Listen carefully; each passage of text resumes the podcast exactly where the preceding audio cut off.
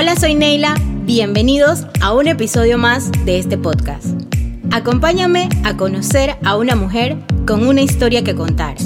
Hoy te traigo en este episodio anécdotas, experiencias y todo lo que una mujer puede ser. ¿Me acompañas?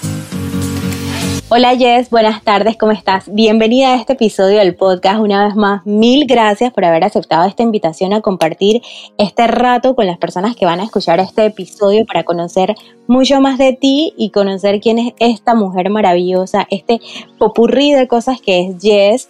Te voy a ceder en este momento la oportunidad que tú de tu propia voz nos cuentes y nos digas quién es Jess Pasos, qué haces, a qué te dedicas, adicional a todo lo que como mujer eres. Bueno, pues muchísimas gracias y gracias por la invitación a tener esta conversación contigo eh, y hablar un poquito de lo que hago eh, y pues quién soy. Pues mi nombre es Jess Pasos, yo soy puertorriqueña, vivo en Panamá hace 13 años. Soy mujer, esposa, madre, tengo tres niñas, eh, soy mamá homeschooler desde 2018 y soy emprendedora, soy eh, consultora de creatividad para mujeres. Me dedico, trabajo una metodología que se llama Design Thinking y esta metodología eh, pues la facilito tanto con individuos como con empresas, pero me enfoco más en creatividad femenina. Eh, además tengo otros proyectos. cuando me inicié en el camino de la educación en casa, pues también abrí una marca que se llama Hablemos de Homeschooling, eh, a través de la cual proveo asesorías y cursos online para aquellas personas que quieran iniciarse en el camino de la educación en casa. Y tengo un proyecto personal que se llama Las Venus del Vino, que es una comunidad de mujeres amantes del vino y hacemos catas y damos eh, pues, clases de, eh, de diferentes temas de empoderamiento femenino. Wow, Jess, de verdad que escucharte decir todas esas cosas que eres maravillosas, a veces, como te digo, uno conecta en las redes sociales, pero no sabe exactamente o, quiere escuchar de la misma voz de una persona o una mujer como tú todo lo que hace. Jess, vamos a hablar ahora en este momento en cómo nace toda esta parte de eh, tu proyecto para potenciar los proyectos de mujeres. Tu ¿Estudiaste alguna eh, carrera en específico? Yo creo que lo poco que he visto en tus redes sociales, me corrige si estoy equivocada, tú antes eras marquetera de profesión o así, algo tenía que ver tu trabajo. ¿En qué momento decides ya cambiar y darle, como quien dice, el giro a, la cuestión? Mira, yo trabajé muchos años en el mundo corporativo, en, eh, sobre todo en tres grandes empresas que me enseñaron mucho en el tema de comunicaciones, creatividad y pues marketing, ¿no? Yo trabajaba como directora de comunicaciones, mi último trabajo fue directora de comunicaciones en una empresa deportiva eh, y bueno, pero en, el trabajo con el que llegué a Panamá aprendí esta metodología del design thinking y cuando salí del mundo corporativo en el 2017, después del nacimiento de mi tercera hija, pues me quise estudiar más este tema de, del design thinking, que es una, pues, una metodología para la innovación. Eh, y pues me entrené más de lleno en ese tema, pero, pero sí, yo, o sea, me había dedicado los últimos 15 años de mi vida a trabajar en departamentos de marketing, agencias de publicidad eh, y concentrada mucho en el tema de comunicaciones y creación de contenido. Eh, pero entonces hago este giro a, pues, a trabajar más el tema de creatividad e innovación y me enfoco mucho en ayudar a emprendedoras a eh, desarrollar sus proyectos o a personas en general a trabajar en sus proyectos creativos, aunque no vayan a ser emprendimientos, pero proyectos creativos y a conectar mucho con la energía femenina creativa, que eh, pues cuando la despertamos nos damos cuenta de que la hemos estado no la hemos usado a cabalidad, ¿no? Que vivimos en un mundo de, donde la energía masculina es la predominante eh, y hemos estado operando desde ese lado. Así es que eh, esta metodología que yo uso, que es el design thinking, pues es bastante balanceada en ese sentido. Se, utiliza mucho pues la, chispa de la imaginación que podemos, que traemos naturalmente las mujeres. Así es que eh, esa es la, preparación que tengo más fuerte en, design thinking. En los, últimos 3, 4 años me he enfocado muchísimo en esa, en esa esa área o en esa herramienta. Jess, me encanta eso que mencionas del despertar de la energía femenina, de que siempre las mujeres tenemos como la energía masculina ahí, a veces predominante, queriendo hacerlo todo. Definitivamente que somos mujeres con mucha energía y con mucha fuerza, pero el despertar desde nuestra feminidad. Hace unos días tú compartías una frase en tus redes de que nuestro útero es creador también. No solamente da vida como mamás, sino que también es creador de todas esas eh, eh, ideas que podamos tener y desde allí podemos crear muchísimas cosas y parece mentira, pero las mujeres a veces nos olvidamos de esa parte, ¿no? Entonces es muy interesante que tú, personas como tú estén en el mercado que a veces desconocen otras mujeres de que quién puede ayudarte a potenciar estas cosas, ¿no? Sí, o sea, hemos, estamos viviendo totalmente del cuello para arriba y nos hemos desconectado del cuerpo, cuando el órgano más creativo del cuerpo humano es el útero. Y nosotras somos las únicas que tenemos este, este órgano fantástico y maravilloso. Eh, y, ahí se guarda mucha energía creativa, no solamente eh, una energía que crea pues bebés, seres humanos, eh, que es como que el proyecto creativo más grande que puede tener una persona, o sea, es la, expresión creativa más grande que pueda, pueda generar una mujer, pero también es el espacio donde se conserva esa energía para, crear proyectos, para hacer cambios de vida, para trabajar ideas. Así es que tenemos que conectar más con esa parte tan creativa de nuestro cuerpo y de nuestra... Eh, donde, donde alberga el espíritu, ¿no? Porque cuando una mujer queda embarazada, porta dos espíritus, el espíritu, su espíritu y el espíritu de su bebé. Entonces es en ese en ese espacio sagrado donde se guarda una energía creativa maravillosa. Así es, me encanta Yes. Ahora te pregunto, ¿en qué momento nace la parte eh, mamá homeschooler?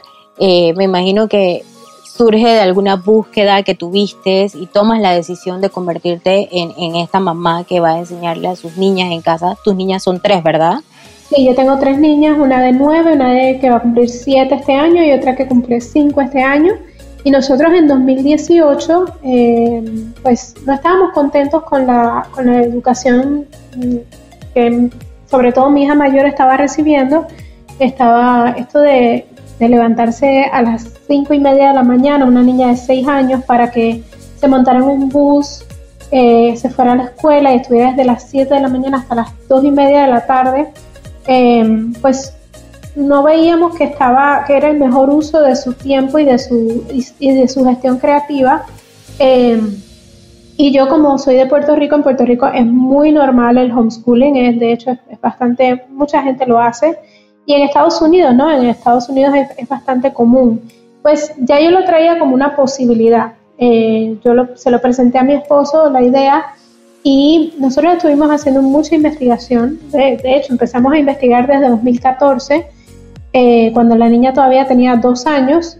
Y eh, pues trabajamos, o sea, eh, medimos todas las posibilidades, hicimos todas las investigaciones y decidimos pues desde 2018, finales de 2018, iniciar este proceso de educar a nuestras hijas en casa con la intención de tener un de, de abordar la educación desde el aprendizaje más que la educación el aprendizaje desde otra perspectiva, ¿no? Como consultora creativa para mí es muy importante el desarrollo del pensamiento crítico y el desarrollo de pues, las inteligencias dominantes y era a través de la educación en casa vi que era una de las formas en que podía lograr eso.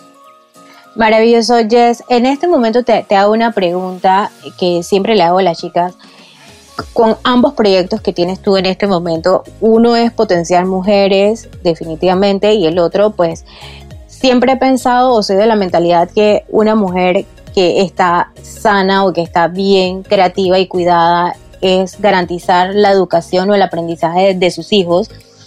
Así es que, ¿cómo sientes tú que esto puede impactar fuertemente a la sociedad de otra comunidad de mujeres? Porque como comentábamos al principio, o sea, hay mujeres allá afuera que em, todavía les cuesta el tener esa compenetración, ¿sabes? Con este revuelo que ha dado el, mundo entero, el homeschooling se ha puesto de moda, pero yo tengo una niña de 15 años, yo también hago homeschooling mucho antes de la pandemia.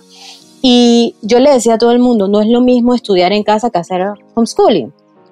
Son dos cosas muy distintas y al tú ser una mujer emprendedora, que me imagino trabajas también desde casa, mezclar el homeschooling, ¿cómo crees tú que eso puede impactar fuertemente a las otras mujeres? Mira, a mí es una de las cosas que me preguntan todo el tiempo, que cómo lo hago, que cómo lo hago, cómo lo hago. Entonces yo creo que eh, sí hay un impacto, pero depende de eh, pues cómo organices tú tu gestión profesional y cómo organices tu, tu pues tu vida como mamá homeschooler, ¿no? Em, yo creo que, que, cuando vemos que, la, que en la vida tenemos la posibilidad de crear, que no nos tenemos que conformar con las cosas como son, eso hace toda la diferencia. Porque tú puedes decir, lo que pasa es que estamos acostumbrados a que nos digan lo que tenemos que hacer y que nos digan cómo tenemos que hacer las cosas. Y, porque, y eso ha sido pues, por nuestra educación de toda la vida, como nos hemos sido educados, a qué hora llegas a la escuela, qué te vas a poner para la escuela, eh, qué clase haces primero, qué clase haces después, qué tiempo tienes para merendar, para comer, para lo que sea, ¿no? Y cuando y esto nos ha robado o nos ha matado nuestra eh, posibilidad creativa. Entonces, ¿qué pasa? Ahora se presenta un nuevo problema, tengo que trabajar, tengo que educar a mis hijos en casa, tengo que hacer pues las otras mil cosas que hacemos eh, del día a día. Y estamos buscando como que, ok, ¿cómo se hace esto? ¿no? Entonces ahí es donde tenemos que ponernos nuestra camiseta creativa y nuestra, tenemos que, subir a ese nivel y decir, ok, este, vamos a estudiar qué, problemas tengo que resolver, vamos eh, a, identificar de qué otras formas puedo hacer las cosas, ¿no? Déjame ver qué puedo delegar, qué puedo automatizar, qué puedo, em, qué puedo eliminar también, o sea, qué, qué cosas quizás voy a eliminar de mi vida para organizarme mejor. O sea que yo creo que es un reto creativo interesante eh, pero que tenemos que, pues, subir a ese nivel, nos, tenemos que empoderar para poder hacerlo, ¿sabes? Porque si no estamos empoderadas, dentro de nosotras pensamos que no podemos, si, cuando vemos la ola enorme, tan grande, nos intimidamos y pues eh, tratamos de salir corriendo de la ola, pues la ola nos va a llevar arrastrada. Pero si nosotros enfrentamos esa ola y nos sumergimos y dejamos que la ola nos pase por encima y salimos del otro lado, pues va a ser muy divertido y va a ser muy provechoso. Pero no, tenemos que tenerle miedo. Yo creo que el punto de la valentía es, es lo más... Eh, lo, más necesario en este momento, es ver este reto desde la valentía y desde la posibilidad creativa. Así es, exactamente. Eso, a ese punto iba, pues un día también te leía, como te digo, el poder de las redes sociales, sigo diciendo, es muy grande. Un día te leía y tú decías una frase muy interesante que es cuando uno está bregando con el caos, y, me da mucha risa porque después yo se lo decía a mis amigas y yo, decía, cuando uno va a Puerto Rico y con ese, en ese flow y uno dice, estoy bregando con algo, es como, tú sabes, estás como viviendo con eso o, o aprendiendo a lidiarlo en panameño, Exacto. Todavía no encuentro una palabra en panameño que sea sí, como... Lidiar, lidiar, estoy lidiando con eso. Entonces tú nos compartías ese día en tus redes sociales y yo decía, bueno, de verdad es que definitivamente es lo que nos toca, vamos a bregar con el caos y vamos a darle y, y con la valentía esa que mencionas ahorita, vamos a salir hacia adelante, ¿no? Totalmente. Jess, ¿piensas tú yo sé que, que, uno siempre dice que no, no hiciera cosas diferentes, pero a veces también piensa, podría cambiar esto o hubiese hecho esto de esta forma. ¿Cambiarías tú algo en tu experiencia? Mira, en mi experiencia como emprendedora, mm, sí, hay muchas cosas que yo cambiaría. Yo, eh, de hecho, eh, pues caí en la trampa de, eh, de comprometerme con más cosas a veces de las que debía. Eh, yo di muchas, muchos, eh, hice muchos cambios en mi gestión, o sea, me, al principio, principio me enfoqué en una cosa, después otra, pero yo creo que, o sea, a la misma vez que te digo que sí las cambiaría, porque, eh, porque ahora viéndolo, yo digo, wow, me hubiese gustado dedicarme a esto que estoy haciendo desde hace más tiempo, pero la verdad es que todos son aprendizajes. yo creo que eh, yo he aprendido mucho en este proceso de, emprender. Em, no le he tenido miedo al fracaso, este, o he tratado de no tenerle miedo al fracaso y de todo he aprendido y todo, lo, todo me ha hecho más eh, disfrutar más el proceso, que no es, al, final no es ser ni más exitosa, ni más ni menos esto, ni más lo otro, yo creo que es disfrutar más el proceso. Eh, así es que, pues, la contestación sería sí y no. O sea, sí hay cosas que cambiaría, pero la verdad es que todas esas cosas que cambiaría pues son, han sido fundamentales en mi crecimiento como emprendedora. Claro que sí, lo importante es verlo desde el punto en donde definitivamente todo es enseñanza y nos llevan hacia donde estamos ahorita mismo. Yo siempre le digo a las chicas cuando estamos conversando aquí que, insisto, esto no es una entrevista, esta es una conversación más que para hacer preguntas directas, ir conociéndonos entre todas, ¿no? Y llenarnos de esa energía y rodearnos las unas de las otras. Y, esto es aprendizaje constante. Nosotras como mujeres todos los días yo creo que estamos en la capacidad de poder acostarnos y hacer esa introspección de nosotros con la almohada y tenemos la capacidad de que las 24 horas del reloj se reinician al día siguiente, ¿no? Jess, tú mencionaste tres proyectos, eh, el homeschooling, eres tú ayudando a potenciar mujeres con el design thinking y las, eh, las Venus del vino. ¿Cómo hace Jess para distribuir todo ese tiempo? Eh, en el momento en que te hago la invitación, tú me enviaste la agenda y dije, wow, cuánta organización, definitivamente, ojalá todo fuera así. Pero yo sé que también a veces nos cuesta, como bien tú lo mencionas, a veces uno tiene sus debilidades, ¿cómo haces tú para hacerlo o, tener todo debidamente estructurado? Mira, mm, yo creo que uno de mis, de mis secretos es que yo planifico todo lo planificable. Por ejemplo, eh, los menús de la semana, por ejemplo, eh, yo lo hago con mis hijas y mi esposo. Eh, planifico pues todas las clases, planifico mi contenido, mi agenda la tengo bastante pues eh, organizada en ese sentido, eh, los bloques de tiempo, ¿no? O sea, cuando voy a hacer tal cosa, cuando voy a hacer lo otro. También me levanto súper temprano. Eh, hay, unas cosas, hay muchas cosas que delego, por ejemplo, toda la parte administrativa de mi negocio yo se la delego a mi esposo. Este, y, y bien, o sea, yo creo que para mí yo siempre me dijeron, en mi casa siempre me dijeron que yo no era organizada, entonces como tengo ese, eso en la mente de que tú no eres organizada, tú no eres organizada, eh, pues creo que me he convertido en organizada para, para poder sobrevivir, ¿no? Em, y, y, eso, ¿no? Este, yo creo que, yo creo que planificar todo lo planificable es fundamental. Yo cocino todos los días, por ejemplo, pero no me puedo dar el lujo de decir, ay, no sé qué voy a cocinar hoy. Entonces, pues crear los menús de la semana, eh, verificar que tenga toda la compra de la casa, eh, tener la agenda bien organizada, tener, saber qué días voy a tener qué proyectos, saber qué días voy a tener llamadas o crear contenido, eh, y cuidarme. Yo creo que cuidarme es lo más importante.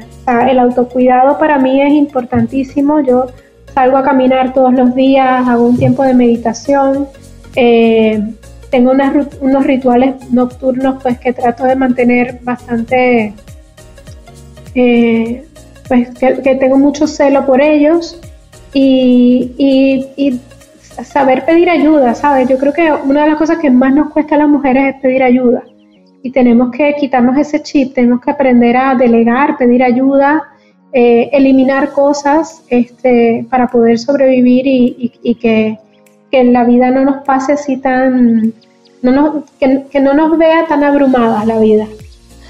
Jess, me voy a quedar con algo bastante interesante que acabas de mencionarme. Casualmente hoy en la mañana yo escuchaba un episodio, un podcast de donde decía que el descanso es bien importante y tú me dices que tienes un ritual de la noche que eres bastante celosa con ello y a veces nos olvidamos de ese punto y qué bueno que lo mencionas porque nos escuchan otras mujeres y a veces se les olvida esa parte del descanso y como dices tú también, delegar.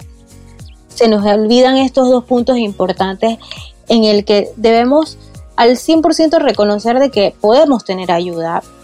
Yo creo que al igual que tú en algún momento he estado en el punto en donde pienso que puedo todo con todo solita y me bloqueo mentalmente y digo, ya va, pedir ayuda no es tener una debilidad, sino reconocer que no puedo con todo.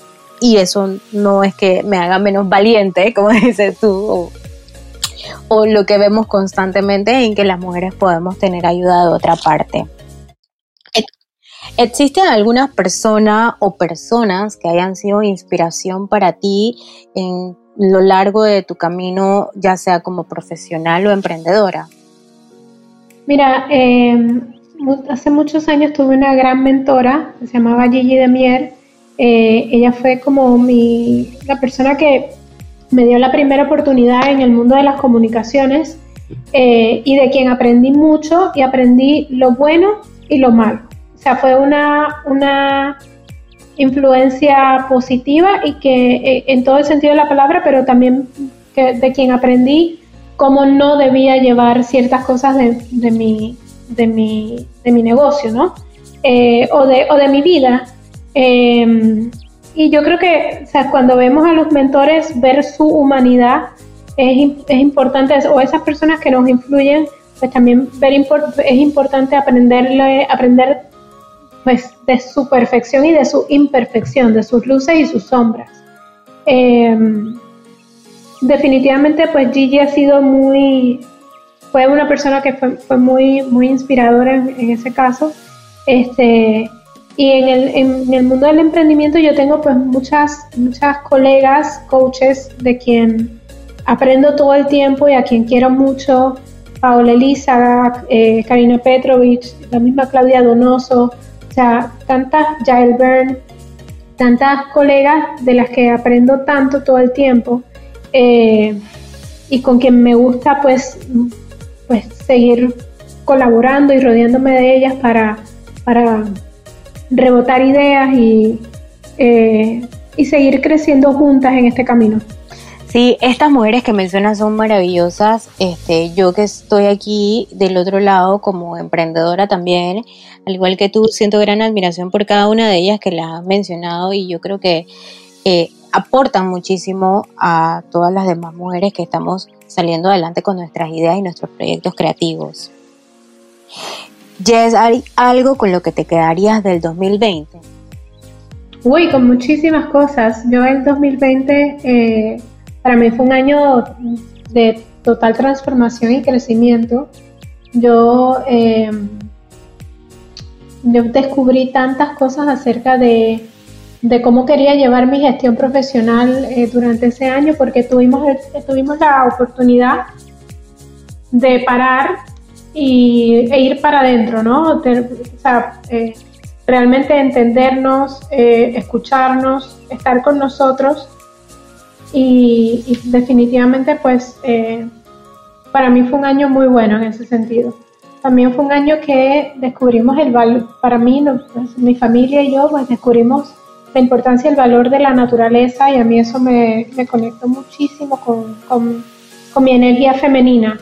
Eh, así es que, o sea, muchas cosas de 2020, este, además de que, de que tú, yo tuve COVID y eh, me hizo, me hizo, pues, detenerme y ser valiente.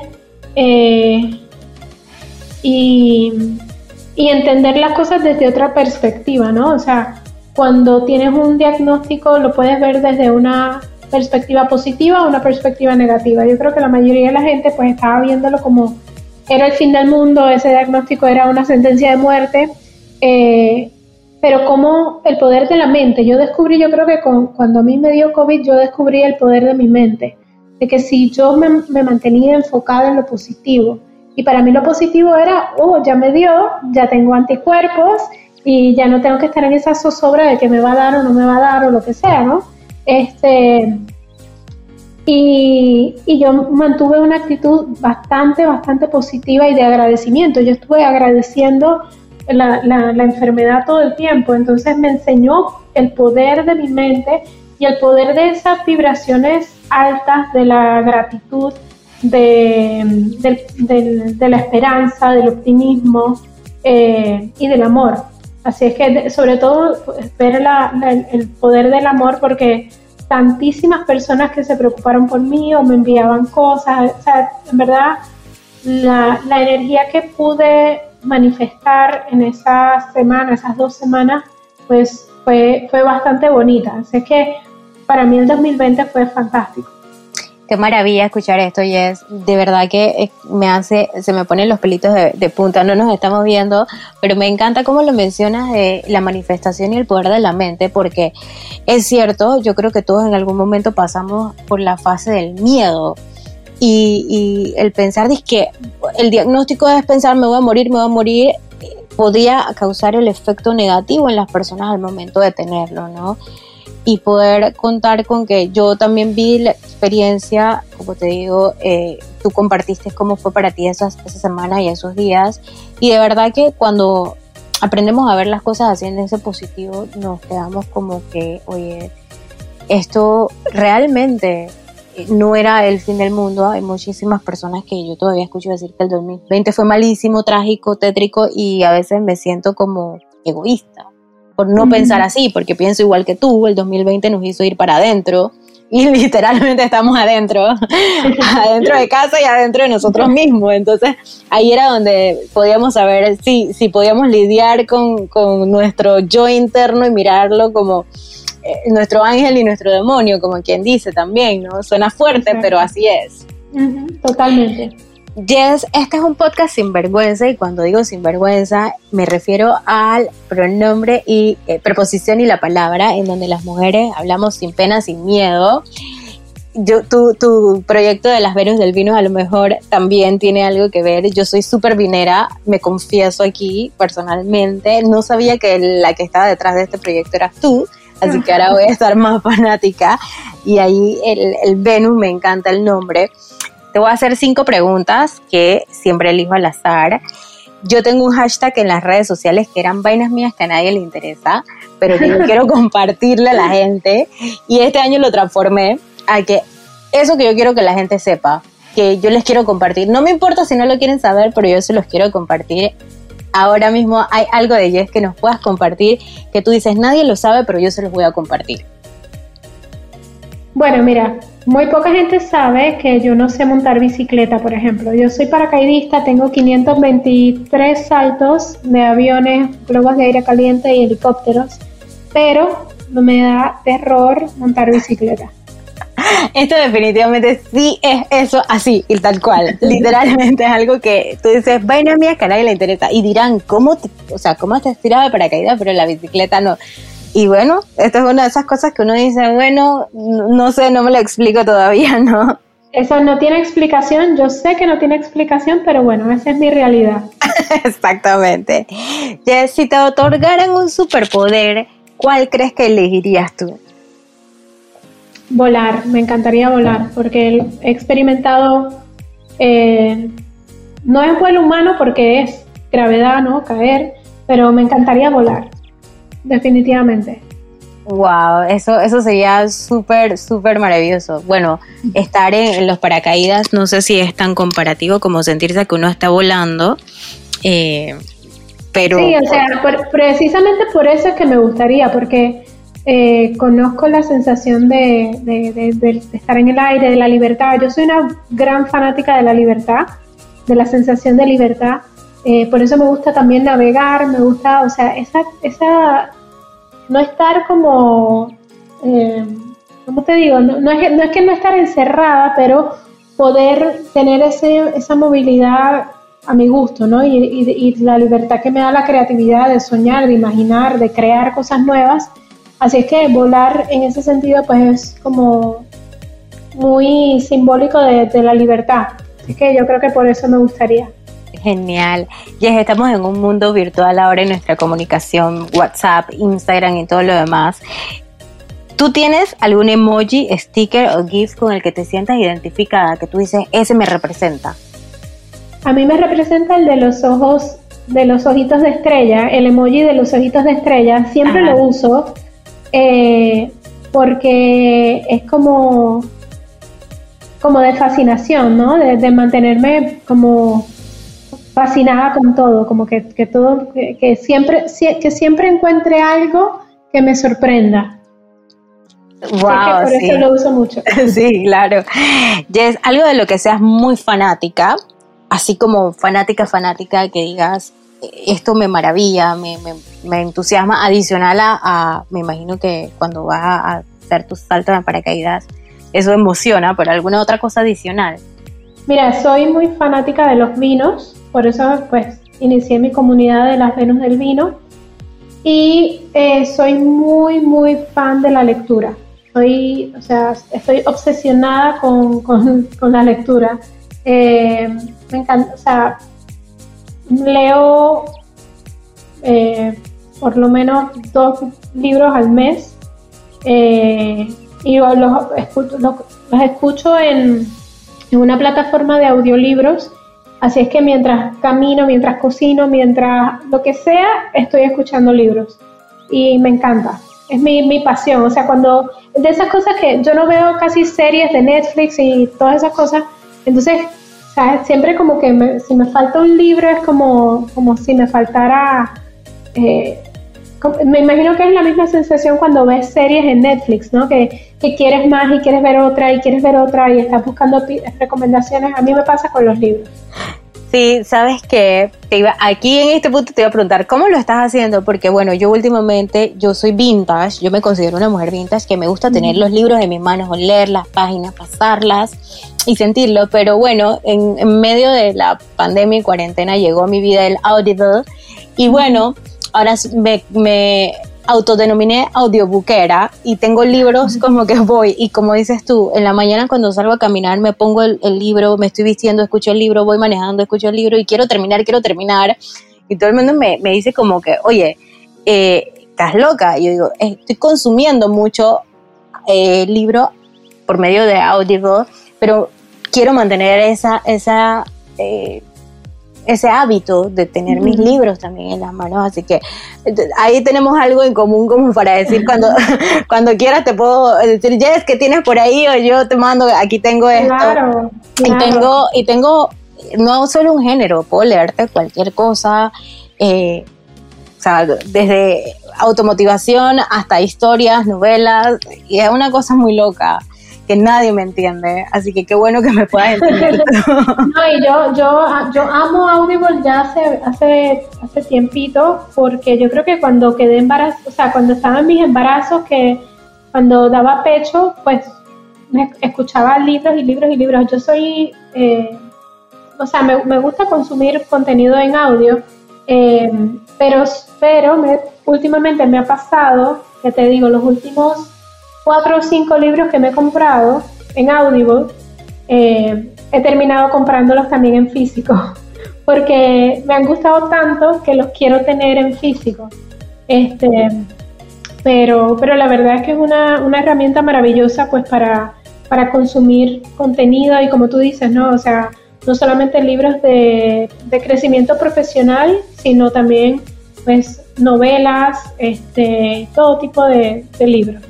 Así es. Jess, por último, un mensaje que le quieras dejar o nos quieras dejar a los que vamos a estar escuchándote en este episodio del podcast. Pues mira, sí me gustaría dejar un mensaje y es que se atrevan a crear, que se atrevan, que no se conformen de que la vida no es esto que te entregaron, porque esto que, te condicionaron, esto, esto que, que aprendiste, la vida es lo que tú quieras crear. Entonces, que se animen a diseñar la vida que, quieren, que investiguen primero qué es lo que yo quiero, qué necesito, qué no he podido lograr, qué anhelo, qué sueño. Y luego piensen en muchas, muchas, muchas opciones para llegar a eso que quieren. Experimenten, aprendan y ajusten y eh, adopten una vida que, les haga feliz, ¿no? Eh, yo creo que hay, hay muchas personas pues conformándose pues con lo que hay, eso es lo que hay. No me gusta mi trabajo, pero bueno, eso es lo que hay. No me gusta cómo están las cosas, pero bueno, eso es lo que hay. Y sí, las cosas pueden ser diferentes. Lo que tenemos es que atrevernos a diseñar rutas distintas, eh, empoderarnos, eh, pues aprender, conocer y eh, pues tomar rutas distintas creando nosotros esa vida que, que deseamos. Jess, muchísimas gracias, qué maravilloso mensaje, de verdad que eh, yo me erizo, de verdad, insisto, yo las escucho tres veces cuando estoy hablando con ustedes, cuando pasa producción y cuando regresa a mis manos el podcast, entonces eso, eso para mí me llena muchísimo de energía y de verdad que a veces me siento como una ladrona robándome la energía de ustedes, pero de verdad que es súper gratificante para mí, me devuelve a que quiero compartir, quiero llevar el mensaje de ustedes a otras mujeres porque todas podemos hacerlo. Así que una vez más, mil gracias por compartirme de las joyas que tienen las mujeres, que son el tiempo y el conocimiento, y por supuesto para que otras mujeres puedan conocer más de ti. Recuérdanos tus redes sociales para que puedan ir, conectar contigo, los que no te conocen y los que te seguimos, pues para fortalecer ese vínculo en lo digital que yo creo que cada día nos acerca un poco más. Como no, mira, me pueden seguir en Instagram como Jess Pasos, es J-E-S-S-P-A-Z-O-S. Em, asimismo es mi website jesspasos.com.